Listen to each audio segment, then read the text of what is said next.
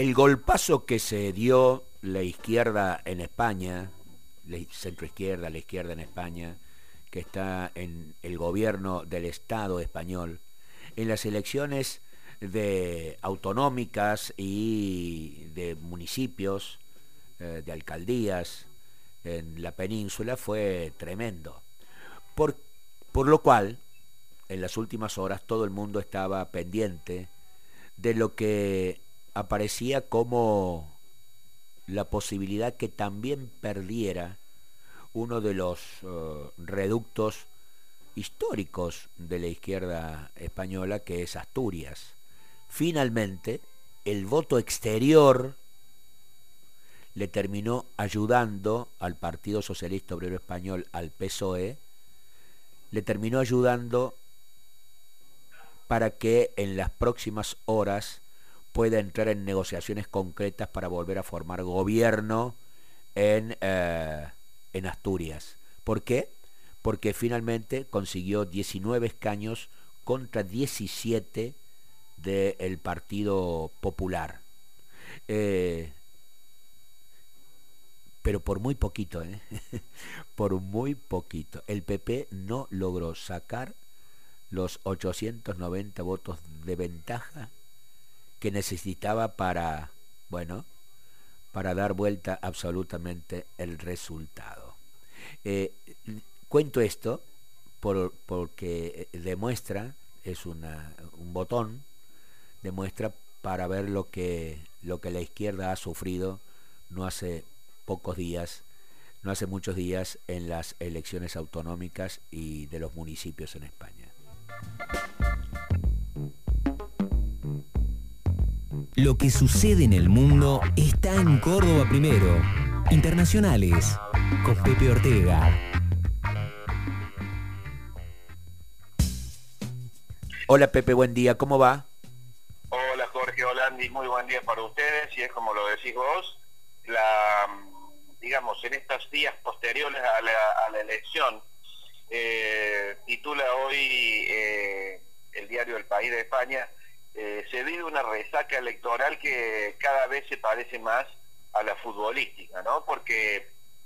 eh, en este en esta realidad a la que no escapa ningún país del mundo, ¿no? Y España mucho menos, eh, donde lo estratégico parece rendirse ni siquiera hacia lo táctico, sino hacia el día a día de la, de la, de la coyuntura, las referencias tradicionales se diluyen y eso se nota mucho eh, a la hora de analizar las ofertas electorales y las referencias principales de los candidatos, ¿no? Pensemos en aquella España de la que hemos hablado mucho en, en primero en estos seis años, eh, eh, nacida de, la, de, la, transición tras la muerte de Franco, ¿no? Y pensada desde, desde una constitución que cumple 45 años en 2023, pensada para ser regida de manera estable por un bipartidismo, pensemos en lo que se ha, en lo que se ha convertido y la elección de autoridades autonómicas del domingo pasado lo, demuestra, ¿no? Eh, donde, como vos bien lo introdujiste, el PSOE ha sido ampliamente derrotado eh, por el Partido Popular en casi todas las jurisdicciones, inclusive en algunos lugares donde eh, se pueden considerarse bastiones de, la fuerza socialista, eh, ha sido este, derrotada la, fracción y ahora se abren un conjunto de interrogantes eh, muy, pero muy importantes, Jorge. mira vos, me hacías acordar aquel inicio de la recuperación democrática española, más allá de la transición de Suárez, como emergía eh, un líder de la magnitud de Felipe González en el Partido Socialista Obrero Español que llevó a España, llevó a, la izquierda española, eh, al gobierno que con sus idas y venidas, bueno, siempre fue muy competitivo, hasta estas elecciones donde en alianza con Podemos, ese, ese, emergente de izquierda este, más radical que se desgrana eh, casi, casi eh, yo diría hasta, hasta los últimos escaños, eh, bueno, tiene este golpe, como bien dices, del Partido Popular y también de este nuevo emergente de la derecha de la derecha española, que es Vox. Sí, aquí me parece que tenemos que analizar eh, lo que ha venido pasando con el Partido Socialista en los últimos años. Eh, tuvo un líder muy claro en, los inicios de la etapa democrática eh, post-dictadura, que fue Felipe González. a mí me tocó vivir en España en, aquellos años que, Felipe iniciaba su, declinar y, se tenía que enfrentar a, Aznar, ¿no? al, al caudillo del Partido Popular, en una elección que finalmente pierde en el año 96 y en la que hizo lo imposible para sostener a un PSOE muy desgastado. Y, esa referencia es útil para entender lo que le ha pasado al, Partido Socialista en los últimos años, donde su líder principal, Pedro Sánchez, eh, ha tenido que remontar muchas veces de circunstancias muy difíciles. ¿no? Pensemos que en el 2016 eh, tuvo que renunciar a la Secretaría General del PSOE y luego a la banca de diputados para recuperarse en los dos años siguientes, logrando hacerse nuevamente de la Secretaría General y alcanzando eh, la presidencia tras haber sido eh, ejecutada la moción de censura contra el entonces presidente Rajoy del PP, recordás tras el caso Gürtel, y en un procedimiento muy complejo en donde hubo dos elecciones eh, de legislaturas eh, porque no se llegaba a formar gobierno, finalmente en 2019 eh, se consolida el periodo eh, liderado por Pedro Sánchez, que ahora concluye, ¿no? Y allí se producen una serie de alianzas en donde los, los dueños del bipartidismo deben abrirse a acuerdos electorales eh, por el lado de la derecha, el PP, ¿no es cierto?, con Ciudadanos y con Vox, este, acuerdos que no llegan a, consolidarse en una, en una mayoría, y los acuerdos que articula Pedro Sánchez con, eh, con Unidas Podemos y con eh, las distintas agrupaciones partidarias de jurisdicción local en las comunidades autónomas, que lo llevan a poder hacerse del poder, pero con una muy compleja negociación, sobre todo con Unidas Podemos, que incluso ya lo desgastó al momento de iniciar el periodo de gobierno, como vos recordarás, porque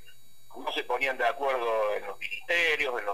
en los, nombres de los ministerios, en quiénes iban a manejar los ministerios, y el, los ciudadanos españoles y ciudadanas españoles de a ya arrancaron aquel mandato de Pedro Sánchez un tanto fastidiado por esa irresolución y esa superficialidad. Ahora eh, la ciudadanía le vuelve a señalar un límite a Pedro Sánchez, pero a mí me parece que no es un jaque mate, es un jaque, y te puedo explicar por qué si te parece. Eh, sí, y además yo agregaría, obviamente me lo explicas, yo agregaría que eh, en ese acuerdo hacia la izquierda de Pedro Sánchez con las otras agrupaciones, eh, Podemos ha venido, ha, venido muy a menos y aparece una nueva, eh, una nueva referencia en la izquierda, en, un conglomerado que se llama Sumar, que es Yolanda Díaz, una de sus ministras de Pedro Sánchez, que es la, la nueva iglesias de, de, de aquel iglesias de Podemos, la nueva iglesia de la izquierda, de la izquierda de Sánchez, ¿no? Efectivamente, y de hecho es la actual vicepresidenta de gobierno, y además eh, su emergencia eh, genera a Unidas Podemos, eh, digamos, concretar un posicionamiento frente a lo que se viene, y si querés lo analizamos. Sí, vamos a ello. Bueno, a mí me parece que, en primer lugar, la, la idea de Sánchez de adelantar la elección demuestra su rapidez de reflejos y se corresponde con el estilo que lo caracterizó cuando en 2016, 2018, 2019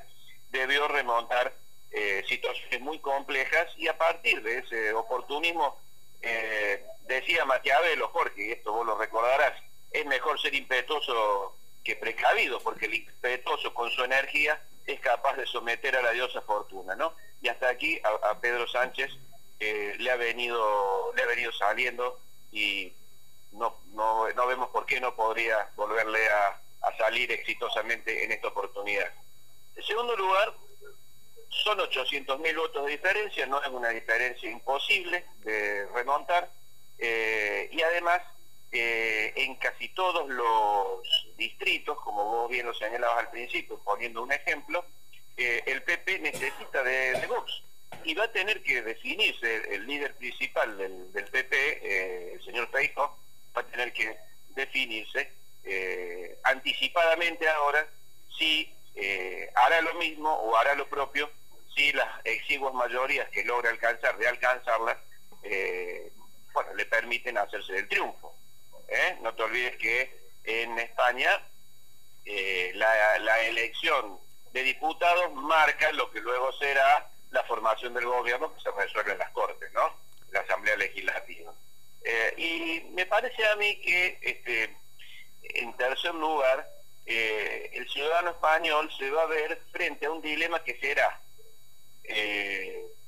mantenerse en el centro o, irse hacia el centro o correrse hacia los extremos, ¿no? Una cosa es hacerlo frente a candidatos locales que se conocen más, que tienen otra proximidad, que plantean una agenda que se resuelve en un escenario mucho más cercano a la ciudadanía de a pie, y otra cosa es pensarla para el destino de un país tan relevante en Europa y en el mundo como es España, porque y eso generalmente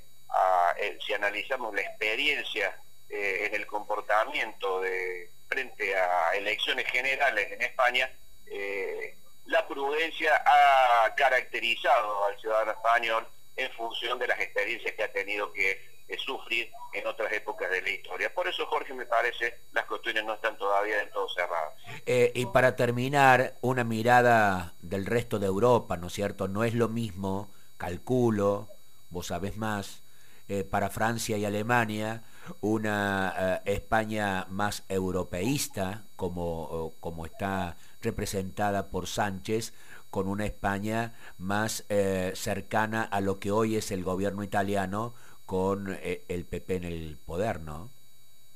Sí, de hecho nunca fue lo mismo, ¿no? Porque si analizamos el, esfuerzo de la entonces del entonces mercado común europeo en los años 70 y los principios de los 80 por vincularse a los líderes emergentes tras la transición, el caso de Helmut Kohl y,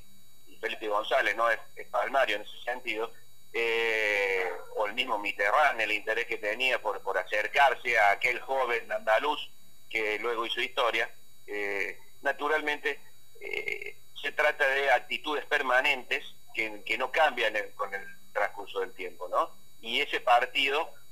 también sin duda se va a jugar y el 23 de julio, me parece que el mismo día que votamos Internet de aquí, vos estabas hablando de eso al inicio del programa, este, de las listas este, locales, eh, los españoles, Jorge, este, van a ir a votar con el sol arrasando sus nucas, ¿eh? en un verano que será muy tórrido y esto va mucho más allá de la meteorología para los españoles, ¿no?